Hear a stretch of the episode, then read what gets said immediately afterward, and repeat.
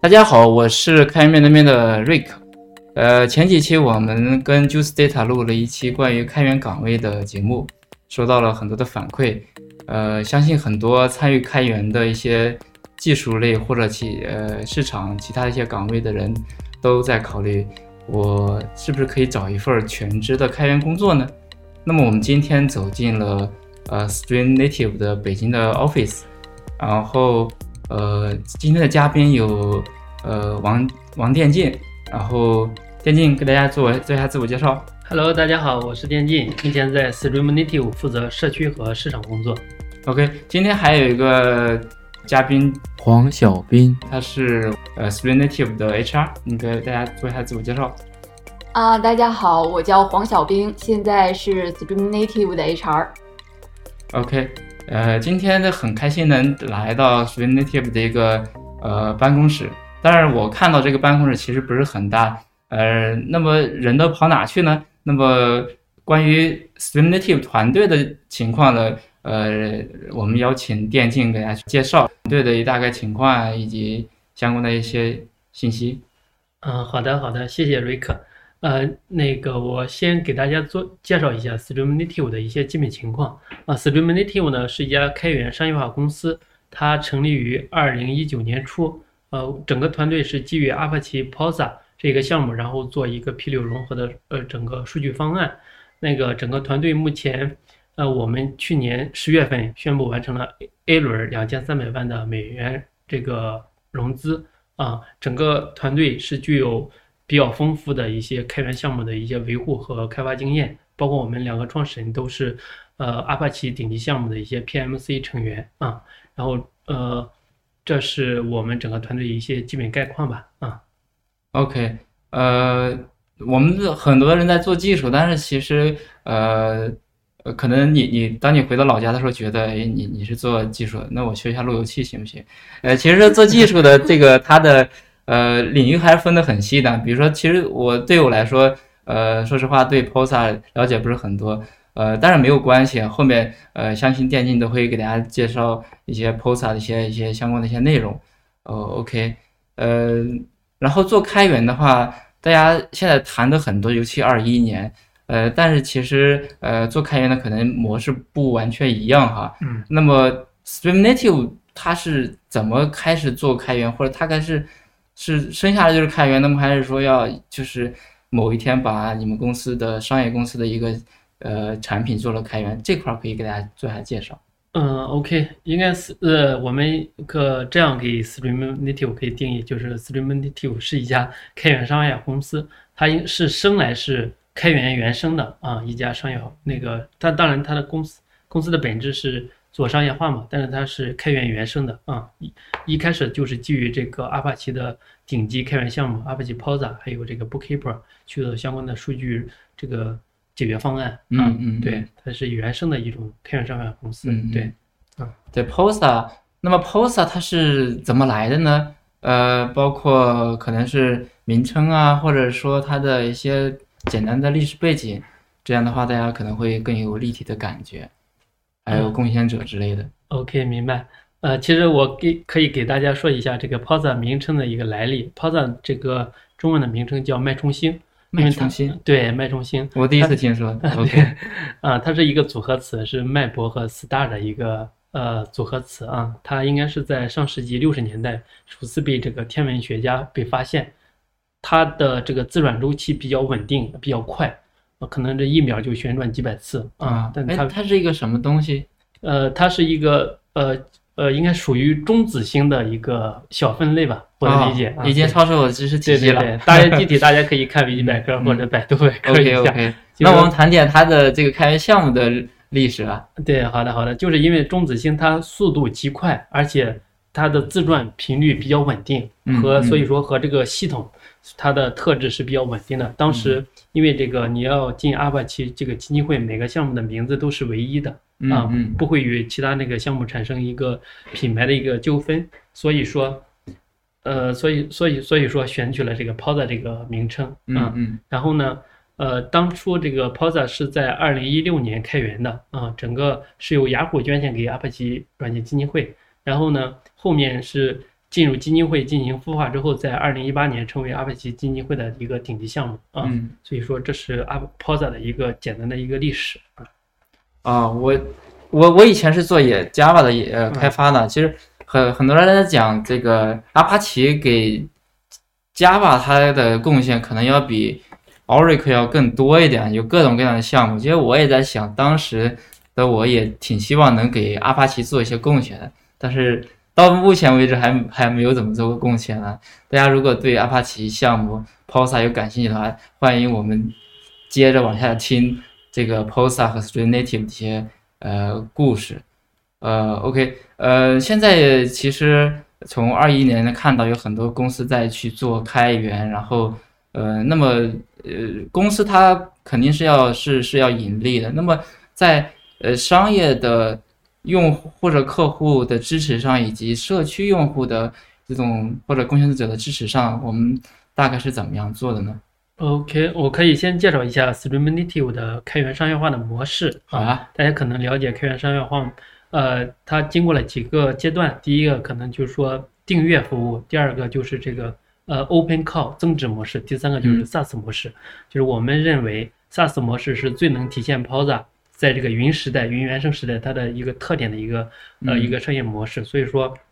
我们现在在海外也是走这种 SaaS 订阅的模式，大家就是可以通过在这个现有的产品界面上去通过开通自己的账号，然后就可以嗯基本上呃使用 Posa 的这个功能啊一些特性，达到开箱即用的一个呃一个特点啊。然后在国内呢，可能针对这种国内客户的特点，我们针对比如说金融这种呃物联网行业啊，会主打这种私有化部署的一个模式。对，嗯嗯然后在刚才讲到这个如何支持开源项目，还有这种客户的问题啊等等这一些上面，目前可能，比如说我们的工程师可能是在一个混合的模式吧，但对，比如说他呃工程师也会负责这种开源项目核心功能的一个开发，也会负责解答我们客户的问题，给到他们一些支持。嗯，对，然后其实像现在来说，我们也正在组建自己的一个专业化的一个服务支持团队，比如说这个嗯。做解决方案的，更加专注的去解决客户在这个使用产品上的一些问题啊。嗯，听起来好像是会给呃核心的研发团队减一些负，然后让他去更专注的做他研发本身的工作，或者是是不是他有可能能更多的投入到开源项目的贡献里？对对对，作为一个开源公司呃一个初创公司的话，可能每个同学这个一职多能，对吧？但是我们还是希望每个同学更加专注一些啊。嗯工程师他可能我们希望他更加专注在这个呃社区核心功能的一个贡献上面啊。嗯嗯，，对，是这是这么一个理念。对，嗯，这个确实是，就是他的公司的呃规模呀发展，它其实有呃应该是有个过程，然后不至于说大公司和小公司模式不应该完全一样。就现在其实不一定非得分工那么的明确。对，是的，是的。OK，呃，就我了解的一些做开源的一些公司，它可能会，诶，总是会提到内部和外部。哎，你们团队有有人这样去讲吗？或者说，呃，我我我的理解是，做开源的人都理解应不太应该去这样讲内部还外部。你们有这样的一个情况吗？呃，从 Stream Native 来看，应该没有这样。我们就是从呃商业化或者产品的角度啊、我们是用的和开源的是同样一套嗯内核，只是说在我们的商商业化产品上更加提供了更多的一些这种插件式的一些嗯增值服务吧，嗯啊，类似这还是不侵入式的也增加了一些对对，是的，是的，就是内外产品嗯它是同一套内核啊嗯，而且我们从客户那边反馈过来的问题，我们也会在每次发版是之前，我们也会及时推送到社区，贡献到上游。对嗯对，因为开源社区倡导这个，那你们的上游都是都是哪些是你们的上游呢？呃，这个上游我指的应该就是这个 Apache Posa 这个项目本身啊因为从那 Posa 它有自己的上游吗？呃，Posa 它应该呃，我的理解它没有上游，但是它用了很多开源的组件啊。嗯嗯对，它可能比如说，呃，其他项目做了更新，比如版本升级有漏洞的解决，啊那啊 Posa 可能针对它的某个组件也会做相关的一个更新。啊啊，对啊对，但本身 Posa 是作为一个呃我们商业化产品或大家开源社区用户的一个上游啊。啊，但哦，我理解了，他可能没有基于某一个开源项目，没有做自己的开源项目，对对可，能跟国内的 Kubesphere 不一样，它是基于 K8s，嗯，所以嗯 K8s 是它的一个比较重的一个上游。对对对 OK，、嗯对，嗯、我之前在 Jenkins 社区的时候也能看到，呃，Cloud CloudBees 这个公司的话，其实呃在 Jenkins 里面有很多的投入，很多人也呃有一些吧，应该从社区进到 CloudBees。你们有这样的情况吗？从开源社区然后变成你们的员工，这种情况有吗？对，我觉得这个可小编可以讲一讲。嗯，对，小咱们现在明跟我们嗯分享一下有有没有从社区来的一些呃这个员工的？那么这些员工在呃这个沟通上以及面试上跟常规的有没有一些不一样的地方？啊，对，首先说我们的那个呃，就是现在现在的员工里面，尤其是那些个骨干，很多都是我们从社区里面给挖过来的。骨干都是社区来的，是吧？对，然后基本上都是从那边挖过来的。当然也也，如果有一些同学，就是我们会看到他在那个社区里面活跃的，呃，就是有很多贡献，很活跃，我们也会主动去挖，就是我们自己社区社区里的同学。然后，当然我们也是希望那个就是我们的社区越来越多元化，所以我们呃，我没有全挖完是吧？OK，嗯，对。没有把野菜切完好，OK。那那么区别呢？就是说，嗯常规的在通过招聘网站嗯或者这样投简历过来的那种招聘的，比如说你们在它的时间上的投入，嗯几轮面试啊，这些有没有区别？啊，这个区别还是比较明显的。嗯然后呃，因为在社区里面的这些个同学，我们都是日常去进行，就是经常的互动和沟通，然后包括他们的代码质量，然后他们对于是呃 POSA 的理解都会是非常非常那个熟知的，所以我们基本上是那个呃很简单的一个面试，然后就就会把他招进来。但是啊如果是社社招的，可能我们啊、基本上还是会有比较严格的一个面试流程，而且呃，一般工程师我们也都会有一轮就是 task 的这样的一一一轮那个面试，然后这一轮就是会要求他去解决一个类似社区里面的一个真正的问题，然后来看他是怎么样去跟大家互动的，以及他是怎么样在呃呃去解决这个问题，去找到这个问题的原因的。哦，那我听起来，如果已经在 POSA 里边做过一些能证明他实力的一些呃贡献的话，其实如果想加入 Student Native，其实只要确认一下眼神就好了，是吗？是的，其实有时候也不见得非要在那个呃 POSA 的那个社区里面贡献，哦就是在其他的开源里面去做了贡献，就是我们都会就是。啊、更容易的去了解到这个同学他的过往的业绩嗯以及嗯他的代码质量。嗯，嗯，这样挺好。其实不不见得非要给 POSA 才能来 String Native，但是 POSA 更好，OK OK OK，那有这样的案例吗？就是在以前嗯进 Native 之前，这个 POSA 的贡献不是很多，或者还没有后来嗯进入来，有这样的案例吗？啊，当然有，就是呃，尤其是跟 POSA，因为 POSA 是做消息和流的嘛，嗯，所以之前会有一些但有可能有类似的。对哦，明白了。在那些项目里面去做了贡献的，我们也会发现这样的一些个同学进入了也呃进入到那个公司以后，他的那个进步速度和适应能力都会是比较好的。嗯嗯嗯，对，其其实我们也经常说 GitHub 是就是你的比较公开的一种这个投求求职简历吧，对吧？嗯嗯，尤其对程序员来说，你想求职，大家看一下你的 GitHub 的贡献、你的代码的提交数量等等，基本上就能看出一二啊。嗯嗯，是的，就是现在 GitHub，呃，越来越多人会把它当做一个呃展示它的呃实力或者叫他的经历的一个过一个地方。呃，那么我我我要再再问，作为一个 HR 人力这块儿的的，你你们有在 GitHub 上去主动去去寻找过一些 ID 吗？就是 有有有这样的一个经历吗？当然，对，那你们看中哪些呢？可是不是给我们听众可以稍微的嗯透露一下？呃，我我我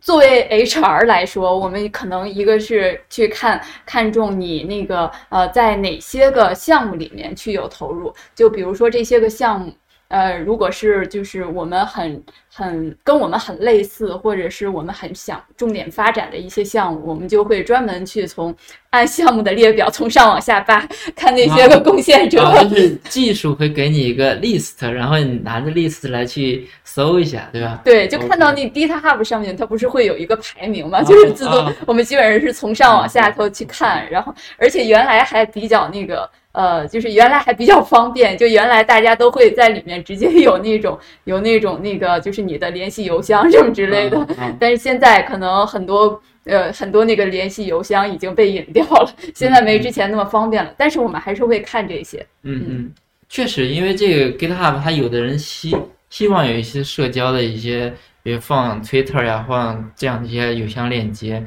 呃，但有些人可能对隐私比较在意一点，可能不会。可能需要你稍微的再花点心思，对吧？那么其实提到这个 GitHub 的 profile 了，哎，你你有特意的关关注过它 profile 里面的一些信息吗？就是呃，都看它的呃，比如说它呃 pin 的一个项目，还是说怎么样？就是那个 profile 它有看吗？嗯，应该是会主要去看它那个贡献的频率，呃，贡献的那个呃。呃，大概的量吧，嗯，然后呃，因为 HR 可能也没有办法说哪哪些个哪些个 issue 是比较难的，对，代码是不是很优雅，这个我们没办法看，所以我们就是看那些个贡献很多的，嗯，对，OK，呃，今天确实没有跟呃 Stream Native 做研发的人 leader 来来去聊啊，如果如果有的话，可以再聊一下这个 代码是怎么体现你的水平的，比如说你的。P.R. 的标题啊，然后你的 commit，呃，玩的溜不溜啊，对吧？OK，那么刚才其实提到社区运营的一些东西，那么社区运营的话，其实大家如果想接触到 Posa 的话，可以在哪些地方可以接触到呢？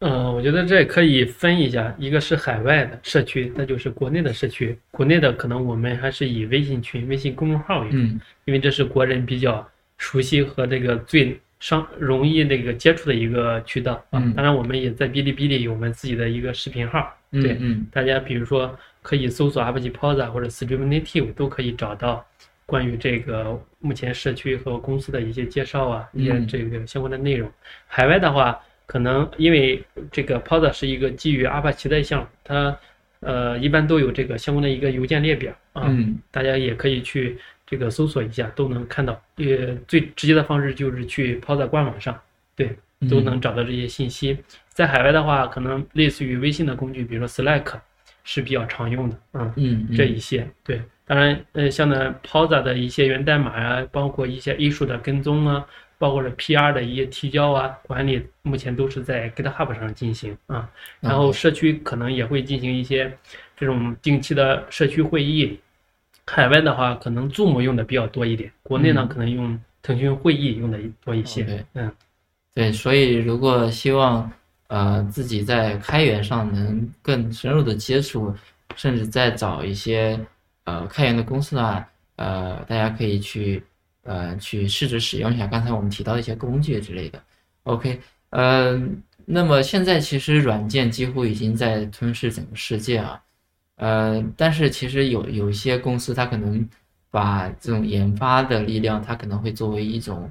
嗯，支支持性或者什么。那么在 Stream Native 的话，这个团队的研发大概是怎么样个比例？大家都在呃哪些城市？那么因为我今天看到今天办公室应该人装不了多少人啊，所以 应该看起来是个 remote 的一个公司。嗯，这个这块我们可以再稍微。给大观众们去介绍一下。嗯，好的，好的，我可以来说一下。目前，呃，Stream Native 同学的话，将近已经发展到有八十多人了啊。但是其中接近百分之八十的比例还是以工程师为主。啊，百分之八十，这个比例还是蛮高的。是的，是的，就是说 Stream Native 还是一家以技术驱动啊，工程师为化，呃，工程师文化主导一家这种公司啊。嗯。然后这个我想插一下，如果你是做。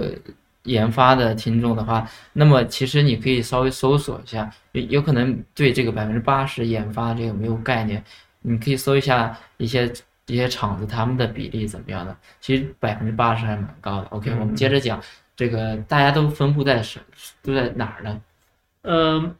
刚才那个瑞克也提到，我们是一家全员远程的公司啊。嗯虽然我们现在在这个 Streamlit 北京的这个小 office 做录制，是全员 remote 对吧？对对是全员这个我知道的，呃，我想一下啊，国内呃我知道的上一家是呃极狐，嗯去年成立的，然后国内我还不知道第三家这个呃全员 remote 啊，嗯然后海外的话有呃 GitLab 肯定是，然后嗯 Elasticsearch 对吧？还有一些其他的，这个蛮酷的，可以给我们讲一下，待会儿都想分享一下关于全员 remote 和 remote 的一些一些事情。好的，好的，嗯，刚才我也提到，虽然说我们现在在北京 office 在做录制，但是平常基本上没什么来，嗯也是作为大家，因为虽然是全员远程办公嘛，也需要一些定期的线下会面啊。OK，这个小的办公室就作为一个定期会面的一个场地，给大家提供一个方便。对，目前整个成员的话，应该是呃国内呃应该分布在很多的一个城市。刚才呃稍后小兵可以给大家具体说一下。嗯，待会儿可以讲一下对，细节。现在 Streamnative 的话，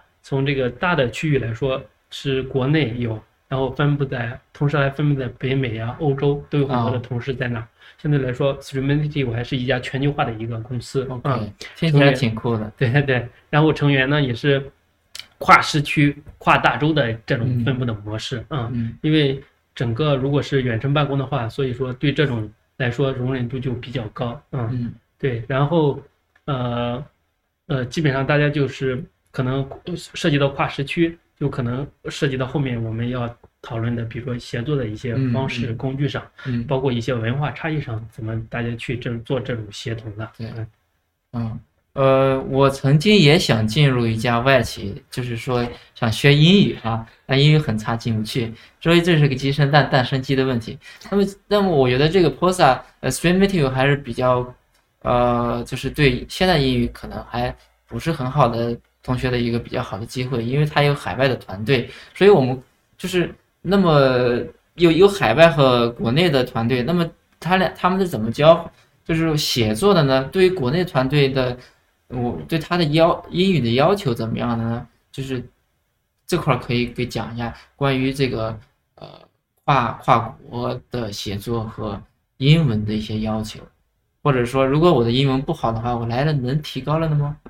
这块可以讲一下。OK，我来回答这个问题。呃，先说先说跨国协作的这个问题。其实我们呃主要是强调一种异步沟通，嗯，就是呃有可能你把你这边需要做的工作，然后做完了，然后你把它用呃文字或者是呃什么样的方式去去传递给你的协作伙伴，然后然后。另外的，在其他时区的同学看到了你的所有的背景信息，嗯你的上下文就可以接着你的这个工作去往啊下做了。这样的话，啊我们就等于呃，就是这个时区做完了，下个时区做，这样的就谁都不耽误。啊，对，然后再说再说那个英文的这个问题，因为那个我们呃，因为要跟 要跟很多就是欧美的同事去进行协作，我们说的这欧美的同事是真的老外，就是嗯所以我们都是那个需要用英不是文。华人的都在海外的，对对 native 的，OK，对，所以所以那个很多的那个呃，就是工作的交接或者工作上面的沟通，还真的就是靠英文来进行的。嗯而而且我们就是 POSA 它本身作为一个呃，就是比较前沿的这样的一种。技术和嗯。它它在使用的那个像呃 K8S 之类的这样一些技术，其实也都是比较新的，嗯。所以我们还是对 就是我们的工程师的呃英文水平有一定的要求，因为你如果呃一定要等所有的新的技术翻译成中文，然后才进行学习，才进行迭代，可能是跟不上团队进步的这个速度的。嗯嗯。呃，所以我们呃基本上是对大家的听呃不是听说呃是读写有更高的一个要求，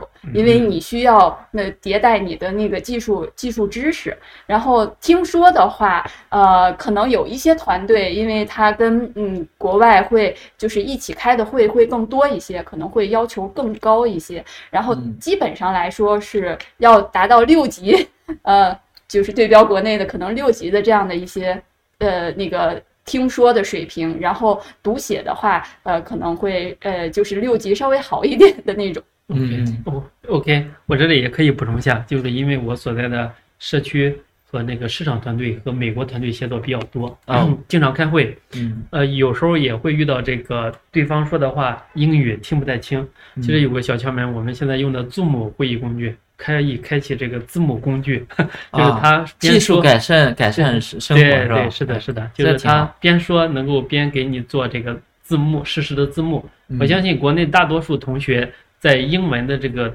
呃，这个这个读上嗯，和写作上，应该这个能力还都是对，就是基本功比较本扎实的。科毕业的基本上对对对还还可以，对吧？，对但是可能，呃，听说会差一些，对对，包括这个说呀，他啊可能听上可能嗯是两大短板。对其实我们现在，呃，这个多亏我们这个小兵 HR 的安排，我们现在也在做这个整个公司同学的一个英语能力的一个培训。啊，学习是吧对？OK OK，基本上我们现在一周晚有两次吧，都是晚上时间，大家会定期上线，嗯呃，划成划分成这种小班制来去啊做这个相关英语文化呀、英语读写。考试？吗？这个应该不考试，啊，不 只是还好，考勤。立立马没压力了，对对对，只是说，呃，老师会带着你做一些同步的训练。嗯。啊，对，会，基本上每个同学都逃不开，这也是有点压力的。的。老师吗？对对对，都是一些英美，嗯，对，美国的一同那个老师来给你做一些相关的一些教学，嗯，这也这挺好，就是想学的话，可以不用去花好几万去报一个班了。这个对对对，当然可能不一定没没那个效果好，但是我觉得还是蛮好的。嗯嗯嗯，其实刚才小编讲了那个异步协协作的一些事情，然后可能稍微有点抽象，我们来个具体案例。OK，我今天呃，我我任务完完完成了，但是今天过了一半儿，然后就剩下的时间该躺平嘛，因为现跟我对接的人在在海外，然后他还在晚上，这时候这时候该怎么把异步这个体现出来？这个异步这这个怎么去在这样的一个情况下去体现呢？就是说我我做做了一部分东西要跟你去交，跟你对接了，但是呢，你你还睡觉呢，但是我还白天的，我才中午，这种该怎么办呢？其实可以那个参考，就是大家怎么在 GitHub 上面去进行交互的，嗯因为 Git- GitHub 就是一个就是异步的，大家全可以给我们分享一个小窍门，因为嗯、呃有，如果你已经是长期在社区里混的人，嗯这个可能是小白问题了。嗯但如果还没有的一些听众，他可能，哎，是不是有一个法门或者一个小技巧可以分享？哦，嗯我我我想我想一下，就比如说你完成了你的那个呃一个任务，然后你可能就把你的所有的那个代码就从 GitHub 上面去提交了。嗯然后同时把你的文档完整呃，就是完整的去提交上去，嗯。然后这样其他的同学去 review 的时候，其实他可以看到什么，就是这个问题是什么，嗯，然后你是怎么解决的，你的解决方案是什么，然后嗯。其实呃其他的同学去 review 你的代码，就可以直接呃直接有他所有需要的信息了。这个时候他在呃，如果基于你提交的这个代码去呃再做呃进一步的补充或者什么的啊、嗯也是非常容易的。嗯，因为我为了照顾更多的听众，所以我才稍微去解释啊。其实对于呃研发的人，他可能很很乐意写代码，但很不乐意写文字、写文档、写 issue 啊，我都写了，觉得呃我代码写完就完成了。其实这个，如果你希望能进入一个开源公司，然后进入 remote 的团队的话，这个你你可能要稍微的考虑一下。呃，考虑什么呢？考虑你说你完成了的标准什么？完成了，我的认为就是完成了这个，它彻底结束了，这叫完成。就你代码写完不叫完成了。嗯比如说你还需要跟人去对接，那么你写完了，不叫这件事情完成。嗯你讲完之后你，因为他可能跟你不在一个时区，那么呃，为什么我要写那些内容呢？那那我因为你旁边没有一个人，你没办法直接哎，咱们对接一下，所以说你需要把这些文字的尽可能详细的讲出来，这样的话他不至于说第二天又问你，反复的问你，对吧？如这样的话，而且另外一个好处可以让你培养一个整体的一个思维，你整体就把整个事情想清楚，而不是想好你的一亩三分地，这样理解对吗？是是的，就是呃，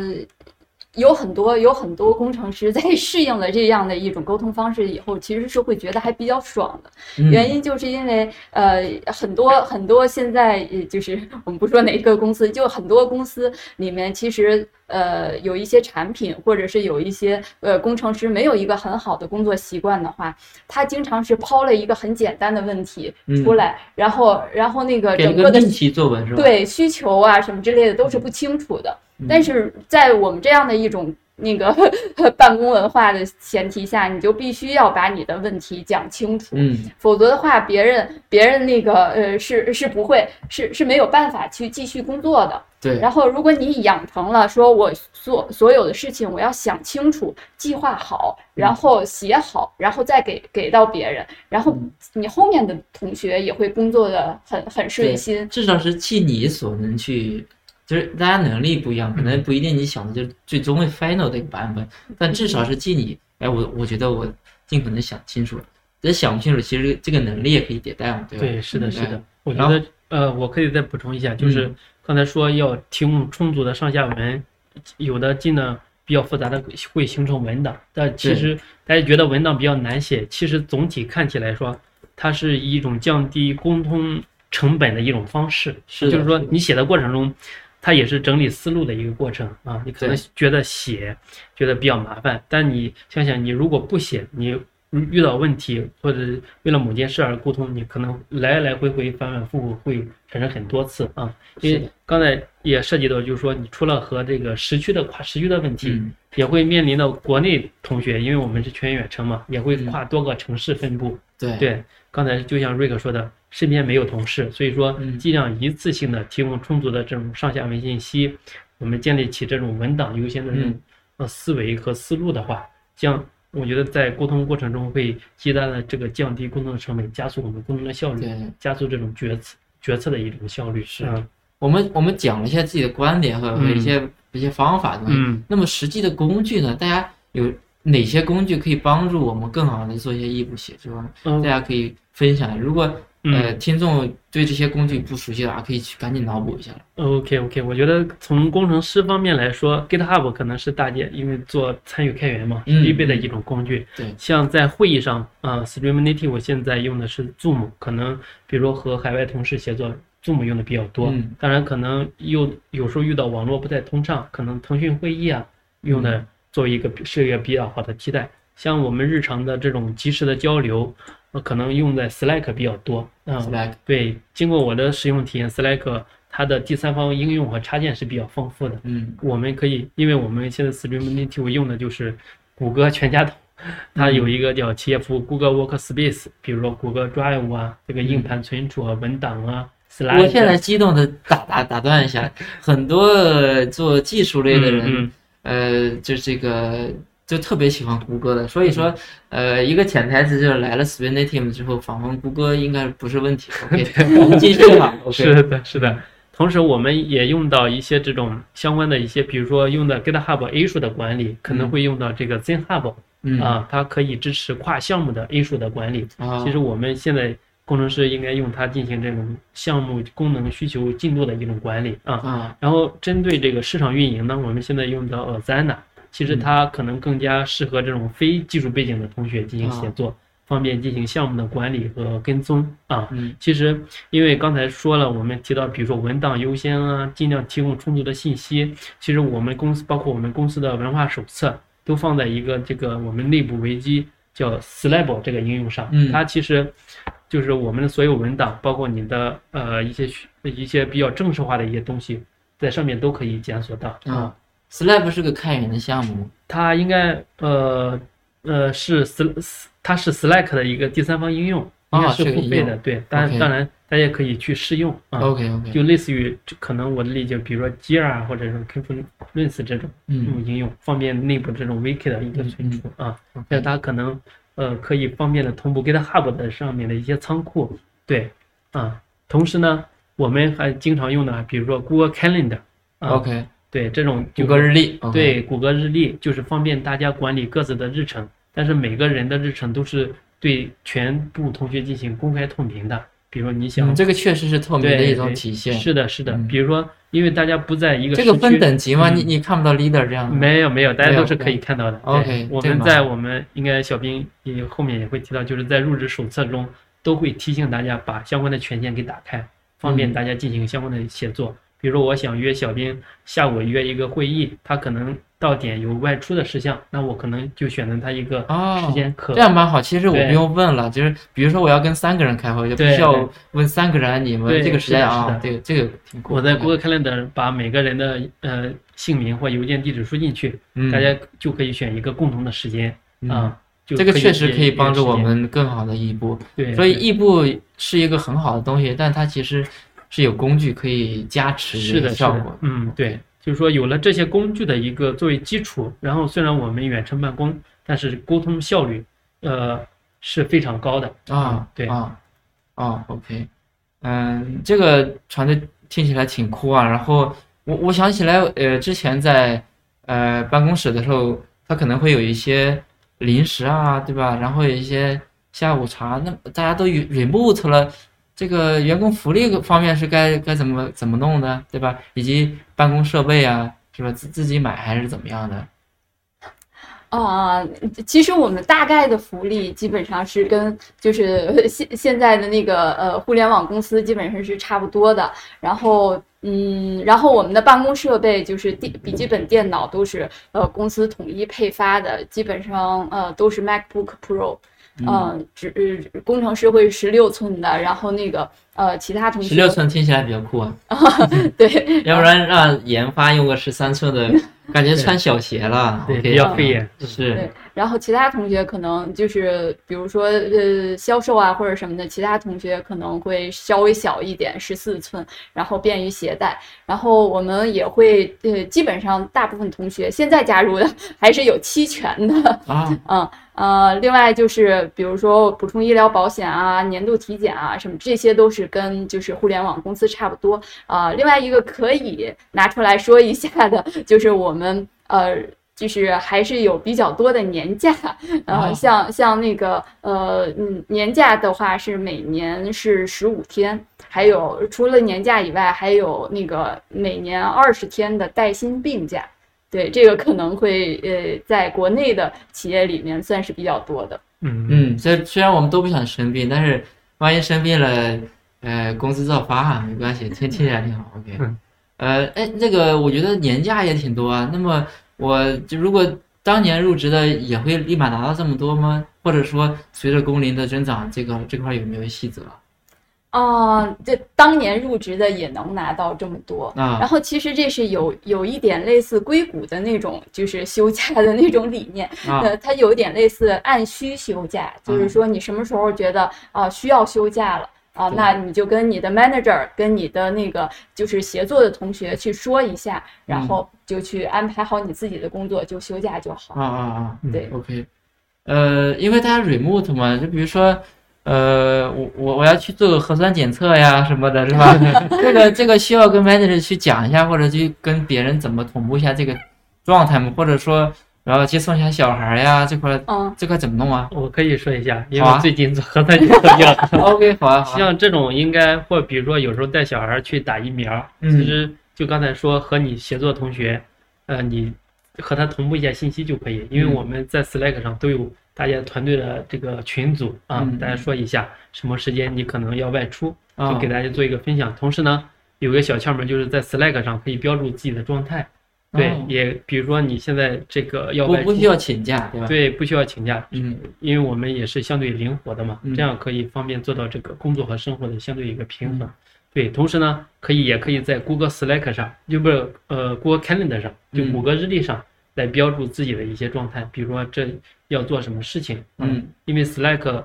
也可以很好的和谷歌日历打通，它可以及时显示你，Slack 是挺酷的，对是的，是的，它可以显示你谷歌日历的一个状态。大家啊看到你的状态之后，呃，可能就会，因为我们处于远程嘛，大家都有个预期，可能我嗯这时候给你留言发消息，你可能无法能够及时的回复啊。嗯嗯对，然后等到你有时间了，你就可以回复了。对，对，啊，呃，之前其实听过一种说法，说远程的话会有孤独感啊，会有这种这种，甚至甚至还有可能有什么心理上的一些问题啊。那么哎，这块儿我觉得团建的话，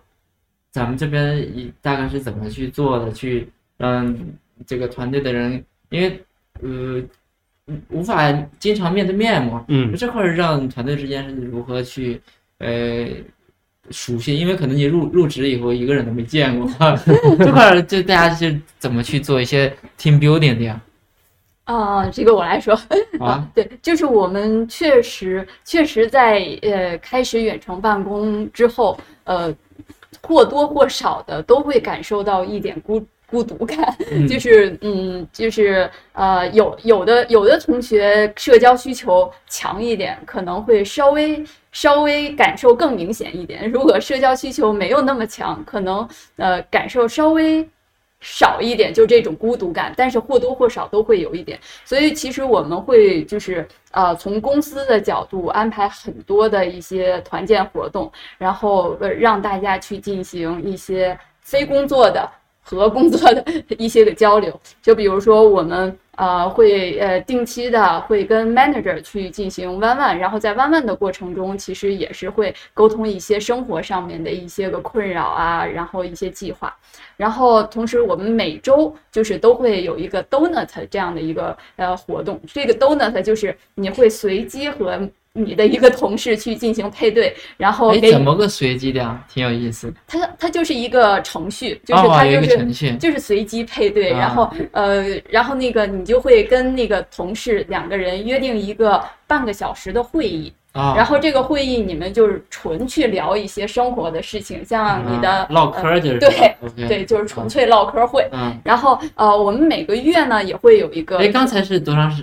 频率来着？每周每周会唠嗑，OK，对，而且它那个程序设计的还蛮合理的，就是基本上呃就是会先把叫什么名字呀？叫 donut，就是甜啊甜圈的那个英文。啊，甜甜圈是吧？对这也是 Slack 的那个呃，就是相关的一个小程序类似。对有意思。对，然后那个呃，那个是每周会和同事进行一对一的这种闲聊，然后我们每个月还会组织 Cloud Drink，就是把所有国内的同事，可能还有一些有一两个国外的华人都组织到一起，然后我们会呃在就是集体的闲聊两个小时，一般来两个说小时，对嗯，然后会有一这比较些深刻了。对，但是呃，都是一些那个就是跟工作没关系的，就不聊工作对就呃聊聊恋爱呀、嗯。聊旅行啊，然后聊那个各地的习俗啊啊，对对，就有这样一些 topic 给大家去进行闲聊。然后我们有呃每三两三个月吧，然后最近因为疫情的原因，可能有有 时间比较久，但是我们两三个月基本上会有一些线下的那个呃团建或者集体啊。办公，然后这样的话让大家跟 那个头像那个对对上，嗯，然后也让大家那个可以见一下电视背后的人。对嗯，对，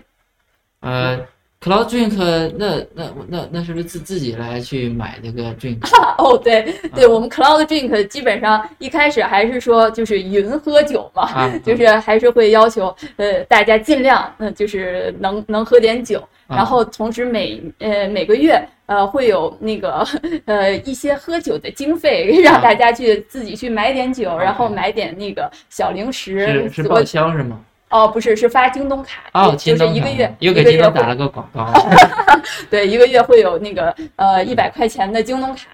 主要是为了 Cloud Drink 对。嗯，有意思。其实平常 Slack 上也有很多灌水的频道啊嗯，比如说 random 或者分享你自己一些，比如说听喜爱听的一些音乐，啊包括你的一些随机的一些话题，拍拍过的一些比较好的照片，嗯，比如一些宠物频道啊等等嗯，包括美食频道啊，大家都可以选择自己的加入，对，嗯，就是相当于这种类似于比较好的一种分享氛围，嗯。嗯，对，有时候我们也戏称，比如说线下团建就是网友见面会。对对对对，是的，那么这这呃疫情可能尴尬哈，嗯，这个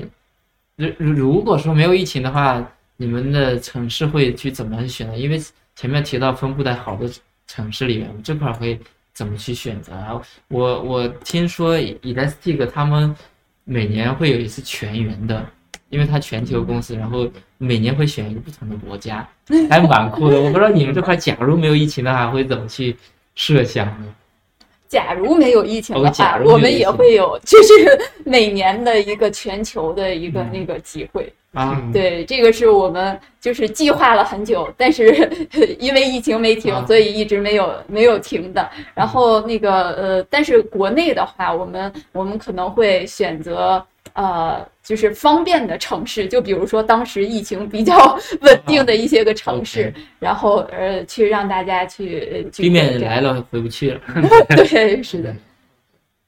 嗯，那么其其实我们已经分享了好多或者讲到好多团队文化的东西了，我们可以再稍微的让大家有一个呃总结性的一个描述，让大家去对团队文化有一个这样的一个一个这样的认识。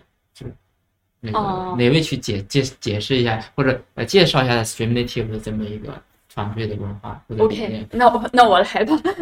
那个哦，因为我们的那个创始人都是一些工程师，嗯然后呃，而且我们在创始的时候，可能就想要打造一个 remote work，然后很嗯酷的这样一种文化。嗯所以，所以我们的那个在呃文化在整个的创建的过程中，基本上呃一个是体现了一个工呃不是工程师的一个文化，就是工程师怎么适应，工程师怎样能工作的好。怎么嗯来？另外一个就是我们的文化要非常适应我们远程工作的这种工作方式。嗯我们的那个 value 里面有三个关键词，一个叫结果 result，就是因为你在远程办公的时候，就没有人在旁边盯着你看，哎，你是不是在摸鱼？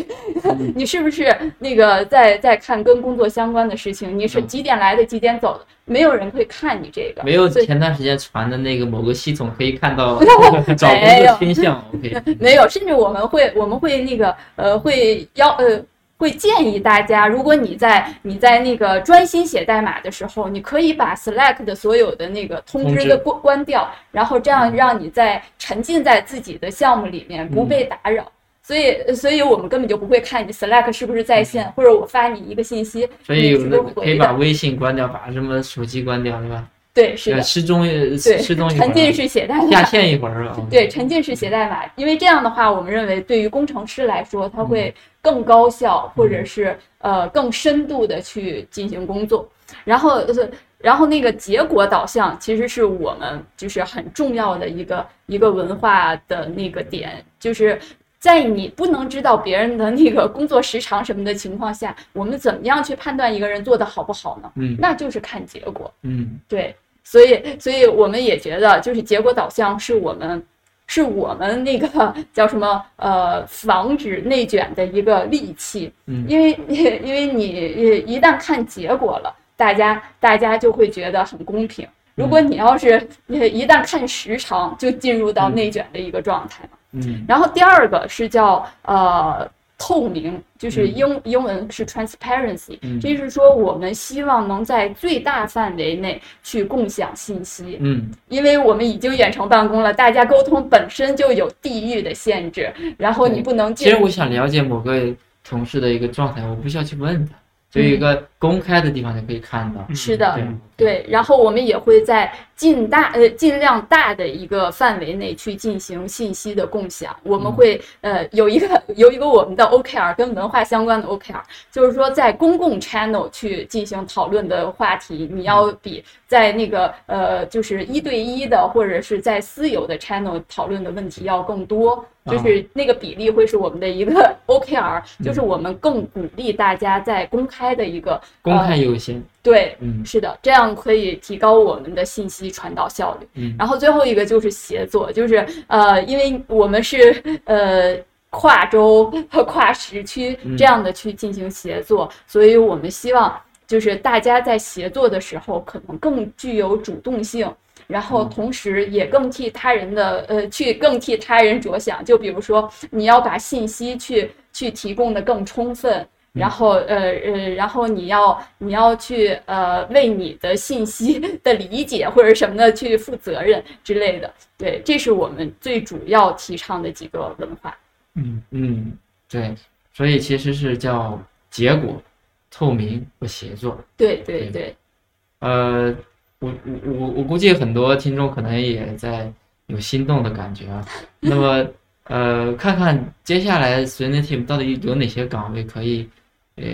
让让你来来去申请或者去关注呢？那我们再可以聊聊这个目目前的有哪些的呃岗位？我我听起来好像已经全部都是跟开源有关系的，对吧？嗯，对，是的，是的，嗯都是有关系的。OK，嗯。那哪些岗位在在招呢？或者说，呃，哪些是呃有些特色的呀？什么可以给我们讲一下？OK，我觉得应该分这么两大类吧，一个是那个我们工程师这边，招应该是包括这种存储啊、计算啊等等这些方向都是在招聘的啊尤其涉及到存储计 POSA 对嗯。流计算等等这些方向。啊，然后语言呢，都是哪些？语言可能以 Java 为主吧，Java 为主对对，也包括一些 Golang、C 加，如果你有这些编程经验，啊那也是比较不错的啊。？OK，然后在运营这边，可能是我这边负责主要，可能来年要主要招聘的一些，比如说布道师啊、啊。开源社区运营经理呀、叫内容策略师啊，嗯。包括一些技术文档工程师啊等等。啊。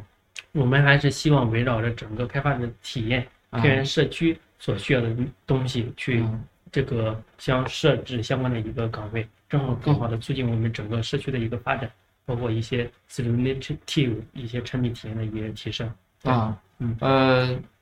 其实布道师这个词，大家呃很多人应该已经听到了，但是国内其实在招这样岗位的还不多的。那么嗯对于这个岗位，你们是怎么去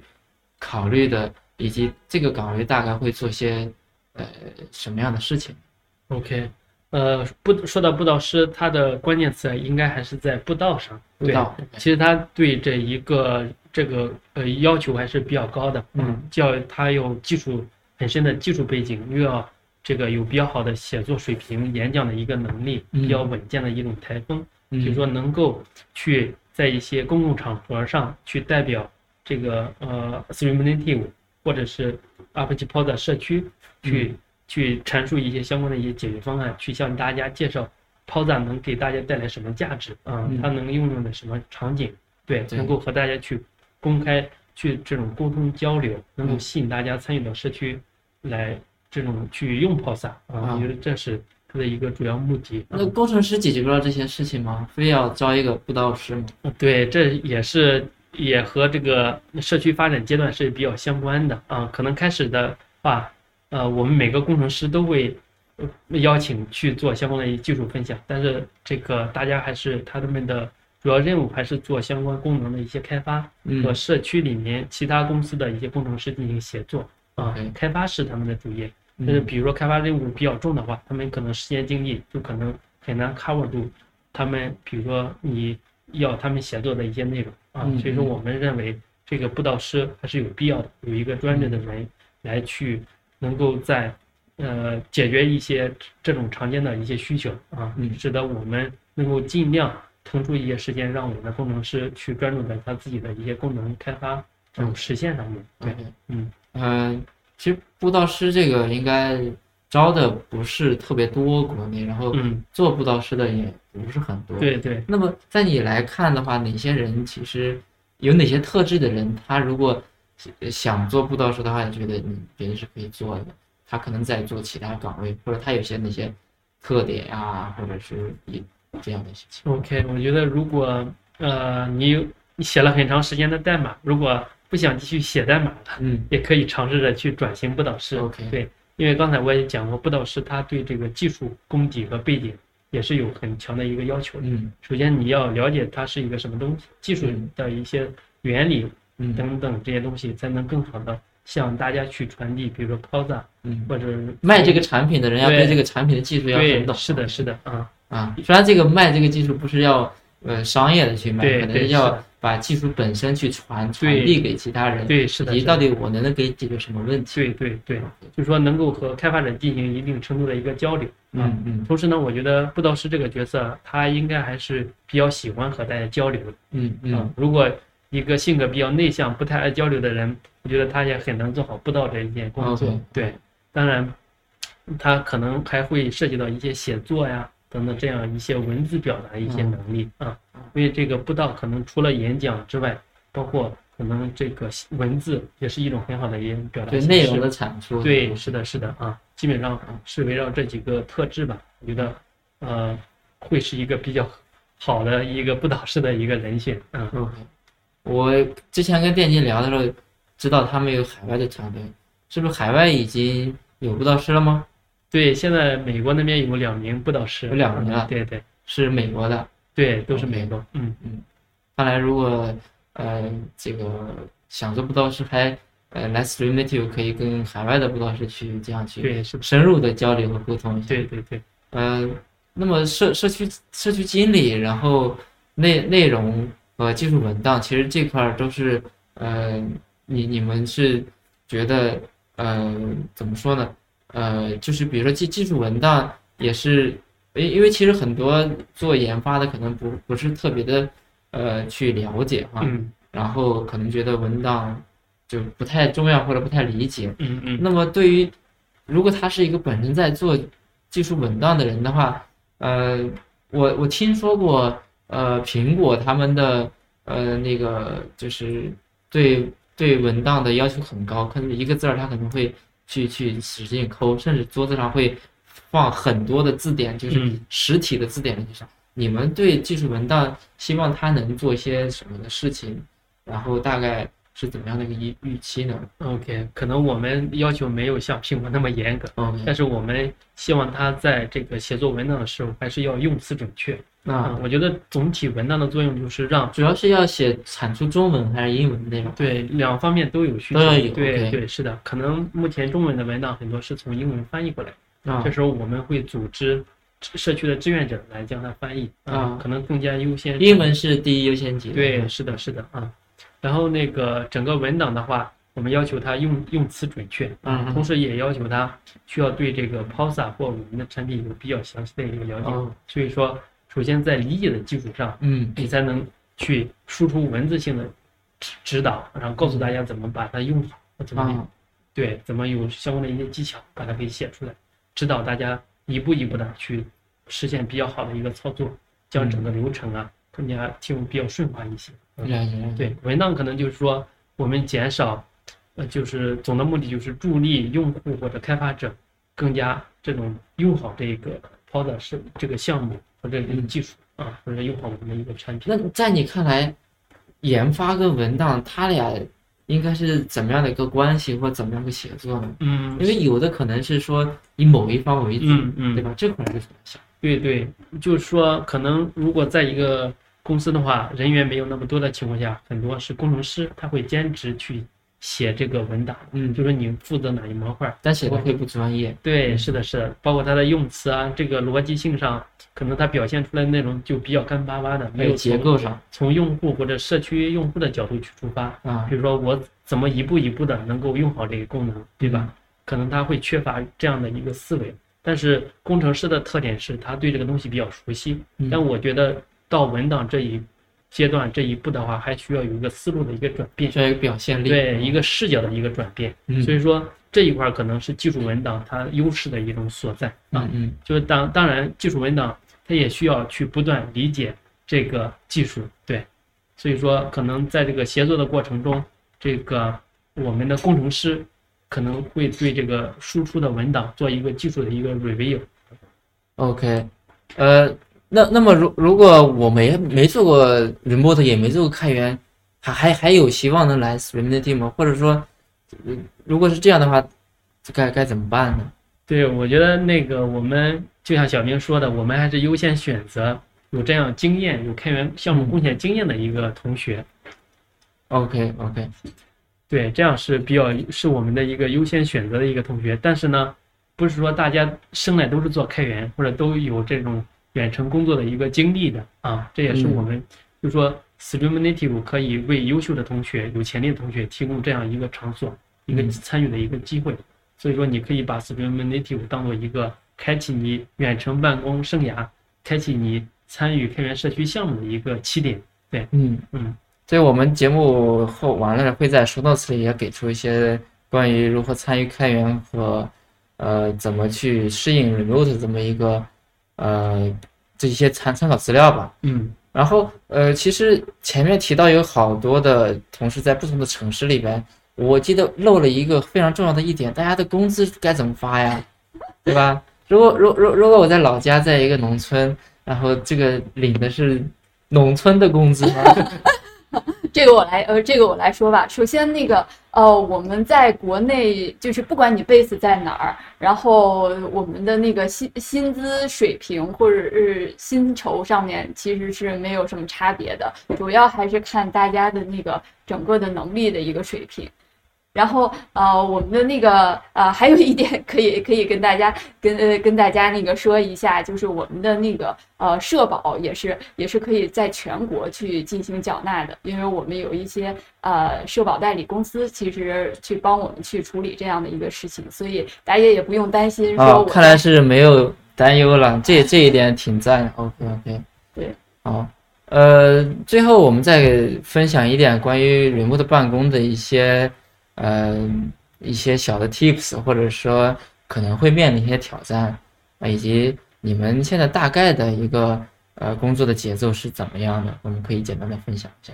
啊，这这这个还是我来说吧，就是我们标准的一个工作时间是早晨九点到晚上六点，但是但是就像我们那个说的，我们是结果导向，所以这个时间其实只是供大家去参考的一个时间。啊，所以如果说我我做研发，我我可能晚上喜欢写代码，对，白 天我可以呃去起得晚一点，对，之类的，可以的。其实你是可以按照自己的那个适应的工作节奏去安排你的工作。又比如说有一些呃要接小孩儿或者是带孩子的那个宝爸宝妈们，其实也可以把自己呃带孩子的时间去空出来，然后按照你家庭的节奏去安排你整天的一个工作。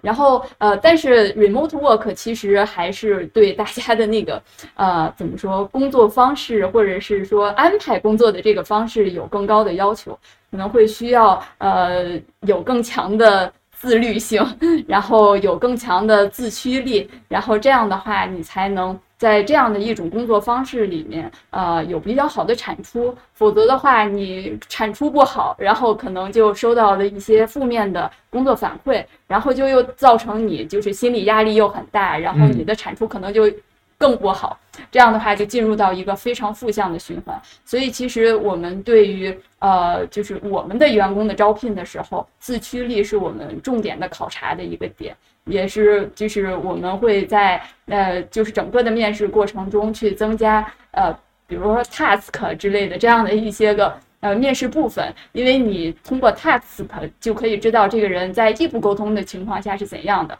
以及他能不能呃，就是自驱的去完成这个 task。啊，其实就虽然你没有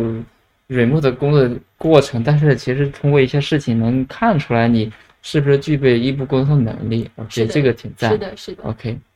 好，呃，今今天非常开心能在 s w i m Native 的 office，然后跟两位一起来去分享一下 s w i m Native 的团队的一些情况。好，那我们今天节目就到这儿，谢谢大家。好，谢谢大家，谢谢大家。